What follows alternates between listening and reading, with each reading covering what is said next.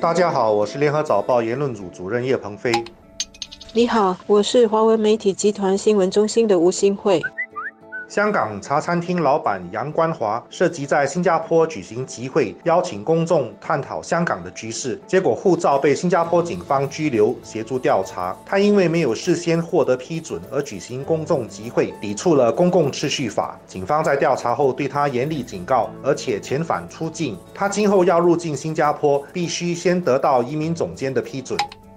名叫杨光华的华记在十一月二十一号的凌晨十二点多，在他的微博上传了一段视频。视频的背景是星耀张仪，他在视频中先以英语，然后以广东话报平安，说他没有被警方起诉，感谢新加坡的法治精神，感谢新加坡警察部队为整个事件做出了公平的调查。而警方在文稿中强调，新加坡一向态度明确，外国人。人是不应该在我国通过公众集会和其他被禁止的途径来宣扬他们的政治主张的。警方也强调，他是在正常的合法程序下调查杨光华案件。早前，警方也说，杨光华在配合调查期间并没有被拘留，他在新加坡是可以自由活动的。这条新闻可以从两个角度来谈。第一个角度是外国人在本地的政治活动。新加坡法律是禁止外国人在本地有任何政治活动的，无论活动的主题是跟新加坡有关系，还是跟他国有关系。从外交上来讲，这个限制有它的道理。首先是任何国家都不欢迎外国人干预内政。新加坡是个开放的城市，很多外国人在这里工作和定居，对经济做出贡献。但是他们毕竟不是公民，不会跟新加坡同生共死。所以自然也没有资格参加政治活动。当然，政治活动是一个比较麻烦的概念，因为很多事情都难免跟政治扯上关系。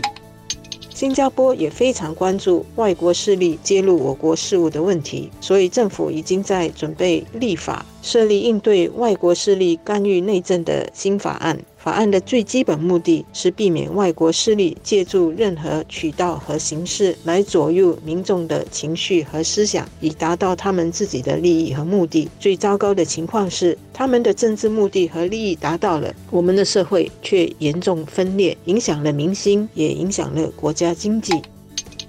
新加坡大选的脚步越来越近，美国的总统选举和英国的脱欧公投都曾经发生外国势力干预的问题。新加坡政府当然也关注和要避免这样的情况在这里发生，尤其是大选的时候。无论是华记事件，或是政府将设立的应对外国势力干预内政法案，都是为了要向对内和对外发出明确信号。新加坡不允许任何有损国家社会、政治、经济安定的事情发生，无论这事情的背后主导人是来自本地或者是国外。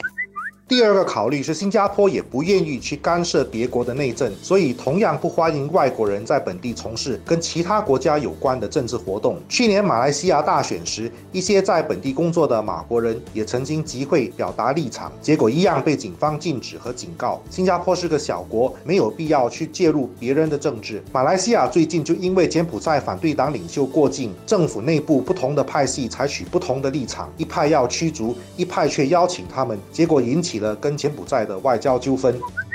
第二个角度是自由表达言论的权利。从治理的角度说，维持社会基本秩序是最重要的考虑。所以，公共秩序法有很严格的规定，新加坡人不能随便在公共场所公开表达意见，只限制在芳林公园。此外，其他法律也限制人们不能公开表达对敏感问题的看法，比如种族、宗教等等，因为这很容易挑起情绪，最终可能会影响社会的秩序。这些考虑都有它的道理，但是从反面来说，不公开讨论不等于问题就解决了。这是支持言论自由最大的理由。要解决问题，就必须通过开诚布公的对话，特别是越敏感的问题，越是需要对话来沟通。没有对话，矛盾越来越尖锐，最后的结果可能还是会破坏社会秩序。香港的动乱就是很明显的例子。香港支持人梁文道在一篇文章里就说过，正是因为香港政府没有认真听取民意，也没有认真接纳反对。对派的意见，结果把不同的意见通通都逼到街上去了。我们现在还不至于出现这样的情况，但是道理是一样的。如何让不同的意见能够有机会在平时理性的表达出来，对于维持长远的社会秩序才是可长可久的正确做法。当然，这中间还是得讲究中庸之道。我们现在的处境或许是太过保守谨慎了。